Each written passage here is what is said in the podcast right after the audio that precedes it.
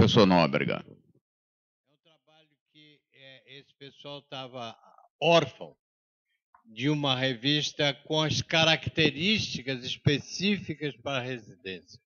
Porque é diferente de você ler um, um artigo de, de, da importância do fosfenolpiruvato no, no, na, na, e uma coisa mais chão. E eu imagino que isso tenha realmente acontecido pelo número que a gente viu de pessoas que te, tiveram acesso à revista. De modo que eu gostaria de, de lhe parabenizar, juntamente com todas as pessoas que fazem parte desse grupo. Isso é um orgulho para a gente. É um orgulho, não é para a sociedade, é um orgulho para o Brasil isso.